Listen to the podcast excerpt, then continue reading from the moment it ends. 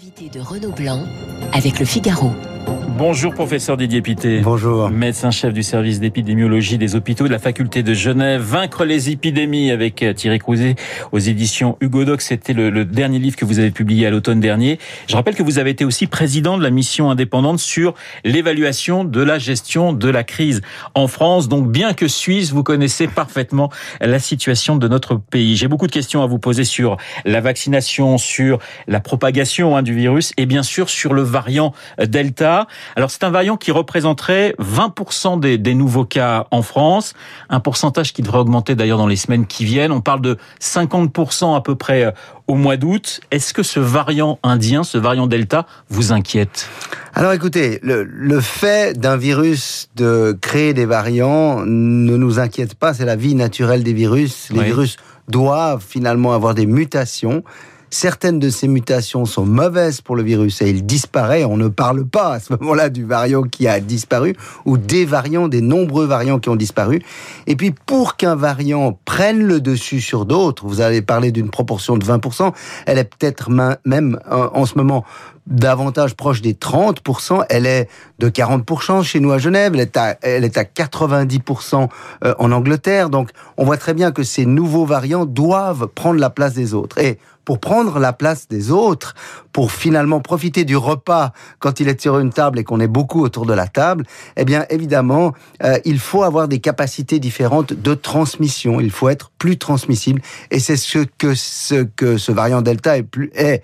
Mais il est plus transmissible que le variant Alpha, qui lui-même était plus transmissible que d'autres oui. variants. Donc ça n'est pas nouveau. Il faut simplement le savoir. Et il faut, ça nous dit simplement que évidemment cette pandémie n'est pas terminée. On le sait présent dans 85 pays, hein, ce variant oui, Delta. L'OMS euh, indique qu'il se propage de plus en plus euh, en, en, en Europe. Le vaccin, les vaccins sont-ils efficaces face à ce variant Delta? Alors oui, les vaccins Pfizer, Moderna euh, sont efficaces. Il n'y a pas de différence dans l'efficacité. Le vaccin AstraZeneca légère, serait légèrement moins efficace, euh, basé sur certaines données, que ce soit de laboratoire. On manque encore beaucoup de données cliniques. Ouais ce qui explique peut-être pourquoi ce variant a, a si rapidement pro progressé en, en, Angleterre ou au Royaume-Uni, mais ça n'est pas du tout la seule explication. L'explication étant que euh, c'était d'abord des poches dans des, euh, chez des jeunes, dans les villes du Nord, euh, qui, qui n'étaient pas tout simplement pas vaccinés. Donc vacciner encore et toujours, hein, c'est oui. votre, c'est votre message. 50% des Français aujourd'hui sont primo-vaccinés. Un tiers de cette même population a reçu deux doses.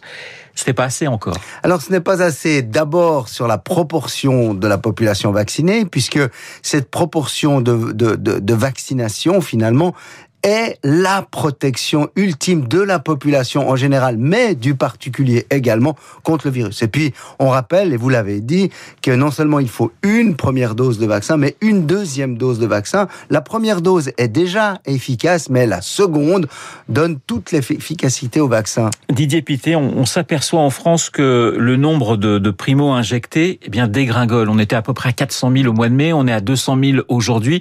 Ça, c'est inquiétant. On a la moitié de la population française qui n'est pas encore vaccinée. C'est ça, c'est ça. Et, et, il nous faudrait certainement. On, vous vous souvenez, au début de, de, de, la pandémie, on disait entre 60 et 70 oui. de population vaccinée. Aujourd'hui, c'est davantage parce qu'il y a des variants, parce qu'on voit que le virus est capable d'échapper, hein, n'est-ce pas, au, à, à certaines situations. À quoi, 80, il faudrait 80, 90 ouais. Je vous rappelle que nous vivons tous avec avec quatre grandes familles de coronavirus depuis des centaines d'années, et qu'à l'âge de 20 ans, nous avons tous des anticorps contre ces quatre familles. Ça ne veut pas dire 80%, ça veut dire 99,9% d'entre nous.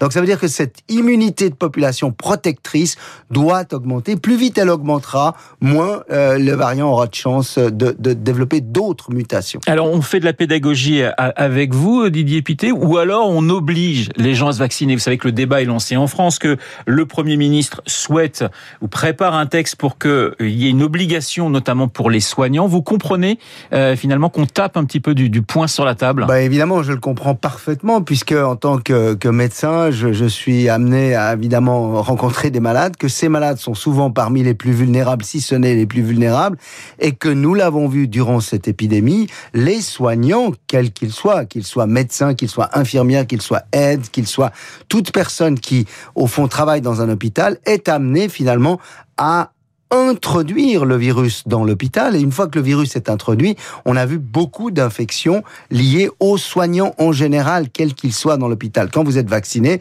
vous ne transmettez plus la maladie. Bien entendu, vous êtes protégé, mais euh, si vous le faites, c'est non seulement pour être protégé vous-même, mais évidemment pour protéger autrui. C'est une question de civisme, de solidarité, et c'est essentiel d'altruisme, évidemment. Et, et je pense qu'on a tellement, tout le monde a tellement souffert de cette pandémie que ce serait trop dommage à ce stade-là, alors que nous avons les outils pour lutter contre cette situation de s'en passer. Donc vous êtes favorable à une obligation sur un certain nombre de professions si finalement les chiffres ne s'améliorent pas? Oui, tout à fait, tout à fait. L'immunité collective, on, en parlait il y, a, il y a un instant, mais vous dites qu'à l'échelle mondiale, il faudra plusieurs années pour y arriver. Oui. Bien entendu, parce que, euh, vous voyez, aujourd'hui, c'est 2 à 3% de l'Afrique qui est vaccinée ou, ou, ou, immunisée naturellement par la maladie. Et ça veut dire que, évidemment, on est très, très, très, très loin de ce que nous avons déjà obtenu chez nous et encore plus loin de ce qu'il faudrait obtenir pour que finalement ce virus fasse partie des familles, des... ça sera la cinquième famille de coronavirus. On vivra avec ce virus et on n'en parlera finalement plus avec un certainement très mauvais souvenir de ce qui s'est passé, mais ce sera une intégration de ce virus dans ce qu'on appelle le, le virome, sans être pédant. C'est, ce sont les virus avec lesquels nous vivons euh, tous les jours. Professeur Didier Épité, je rappelle que vous êtes euh, épidémiologiste. Vous croyez possible à une quatrième vague euh, cet automne? Parce que c'est la grande question finalement Oui. qui revient en ce moment. Est-ce que, est-ce que le virus va, va revenir justement en force Alors, à l'automne? Disons-le clairement, le virus est là. Ouais. Il est là, il est partout, il est transmis. Et donc, euh, qu'est-ce que c'est qu'une vague finalement? Une, vague, c'est un ensemble, une, épidémie, une pandémie. Ce sont des, ensembles de petites vagues, donc ce qu'on appelle des clusters. Un cluster, c'est une petite vague. Et vous prenez deux, trois, quatre petites vagues que vous ne maîtrisez pas parce que vous les comprenez pas, parce que vous n'avez pas assez de capacité à faire du test et tracé isolé et à respecter l'isolement. Et finalement, ça devient une vague plus grosse et puis finalement une énorme vague. Donc, la chance que nous avons en ce moment, c'est qu'avec l'épidémiologie de terrain, nous puissions comprendre tous les clusters pour justement éviter que ces vagues grossissent et pour éviter une quatrième vague. Alors, voire une cinquième. Hein. La situation euh, justement de, de, septembre, elle se joue en ce moment. Elle se joue en ce moment, bien ouais. entendu, bien entendu.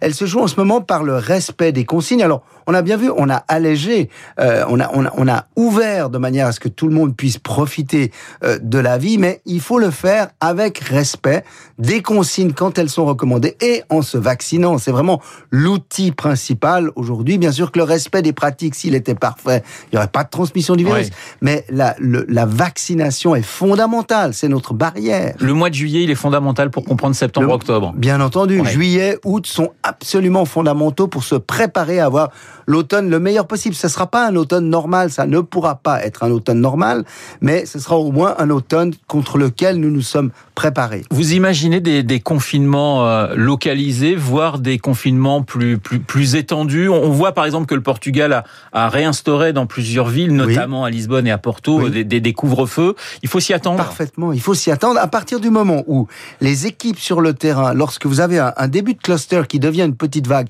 ne peuvent pas comprendre toutes les chaînes de transmission et les interrompre, eh bien, vous devez vous attendre à faire davantage. Et ce qu'on a fait, ça a été vraiment très horizontal de dire voilà, on ferme tous les restaurants, on ferme tous les cinémas, mais évidemment, c'est parce que nous n'avions pas les moyens de dire voilà, c'est ce restaurant ou c'est cet endroit ou c'est cette activité. Vous l'avez vu, quand on fait un, un, grand match de football, euh, ben on a des problèmes, comme on, on a vu en, en Italie. C'est comme ça que les, les choses sont nées par des finalement des vagues plus importantes que d'autres qui ont fini par être totalement non maîtrisé. Alors justement, vous parliez de football, je vais pas vous parler de France-Suisse parce que on va, on non, va, se, non on va, plus. on va se fâcher, mais, mais euh, Didier Pité, on a vu justement pendant cet euro, on voit pendant cet euro ouais. des contaminations. Je pense aux Écossais, on parle de plusieurs milliers euh, d'Écossais contaminés, également des, des centaines de Finlandais. Les grandes manifestations sportives et, et, et festives vous inquiètent?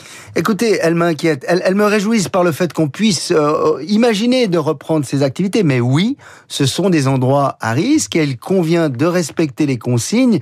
Et euh, on le voit, il y a encore évidemment euh, des jauges. On a vu que dans certains pays, il y avait beaucoup moins de jauges que dans d'autres. Et ça, c'est une erreur, à mon avis. Et puis, il faudra faire attention aux supporters qui, par exemple, iront au demi et, au final en Angleterre. C'est bien évident. On, on, doit être extrêmement attentif par rapport à ces phénomènes. Ce sont des moments à risque, c'est indéniable. Le message aux, aux Français, ce sont le, le début des grandes vacances. On va forcément se relâcher. Oui. On a déjà commencé à se relâcher, mais j'allais dire que c'était presque normal psychologiquement parlant. bien sûr. Le message que vous avez envie de dire à, tous les Français. Écoutez, le premier message, c'est aller à la vaccination, c'est bien entendu. Alors, euh, pourquoi il nous faut six semaines pour être vacciné, n'est-ce pas, entre la première, la deuxième dose, peut-être un peu plus, peut-être un peu moins, ça dépend, mais peu importe. Et puis, respectez les consignes lorsque vous avez des doutes, et surtout, faites-vous tester. Faites-vous tester au moindre doute. Faites-vous tester. Allez vous tester avant d'aller peut-être voir certaines personnes vulnérables. Certaines sont bien entendu vaccinées, mais je vous rappelle que le vaccin ne protège pas à 100%. Donc, soyez tout de même prudent. Profitez des vacances pour prendre de l'énergie. L'automne ne sera pas simple. L'automne ne sera pas simple, mais il sera bien meilleur parce que maintenant nous avons des outils. Un variant qui mute, euh, une épidémie qui est là pour longtemps finalement, oui, bien entendu. Il faut vivre avec le... Le virus est là pour toujours. Disons-le, il est là pour toujours. Il va faire partie ultimement de ces familles de coronavirus avec lesquelles nous vivons. Donc il faut apprendre à vivre avec, mais fort heureusement, avec les outils dont nous disposons, petit à petit, ce virus ne sera plus capable de se propager à vitesse accélérée, et puis euh, il ne fera plus de, de, de problèmes de, de surcharge d'hôpitaux, que ce soit pour Covid ou pour, et c'est encore bien pire aujourd'hui, le non-Covid. Le bout du bout du bout du tunnel, oui, c'est dans combien de temps? Écoutez, le bout du bout du tunnel, euh, le jour où on aura euh, probablement 99% ou 99% euh, d'immunité de population, c'est probablement dans 5 ans ou voire voire davantage. Mais ceci dit, euh, l'été prochain sera beaucoup plus facile que celui-ci. Celui-ci, ça serait prétentieux de dire que c'est l'été de tous les dangers. C'est l'été où on peut perdre finalement les capacités de bien maîtriser notre automne. Par contre, l'été prochain sera beaucoup plus facile parce qu'on aura beaucoup plus de personnes vaccinées. Les variants petit à petit vont vont finir par s'épuiser. Il y en aura d'autres certainement, mais ils vont finir par épuiser leur potentiel de, de changer et de, et de varier. Une dernière question, est-ce qu'on peut imaginer de se faire vacciner peut-être tous les ans comme pour la grippe? C'est-à-dire qu'est-ce que finalement la vaccination va rentrer un peu dans, dans, dans les mœurs et il y aura des rappels pendant euh, un an, deux ans, etc. C'est très possible. Est-ce que ce sera tous les ans, comme la grippe, qui est un virus qui mute énormément et qui, et qui se transforme, ou est-ce que ce sera tous les deux ans, ou est-ce que ce sera tous les ans pour certaines personnes les plus vulnérables pendant quelques années Ensuite, probablement que on, on aura un virus qui fait partie de notre vie et peut-être même sans aucune vaccination nécessaire dans quelques années. Merci professeur Didier Piquet d'avoir répondu à mes questions. Médecin chef du service d'épidémiologie des hôpitaux et de la faculté euh, de Genève, Espagne-Suisse. C'est ce soir à 18h. Évidemment, vous êtes pour... Euh, ah, évidemment, tout de même. Vous êtes pour la Suisse et comme vous avez été fort sympathique, nous sommes aussi également sur Radio Classique mm. pour la Suisse, n'en déplaise à nos euh, amis espagnols. Très bonne journée à vous, à sur l'antenne de Radio Classique. Il est 8h28. Dans un instant, l'essentiel de l'actualité avec Auguste.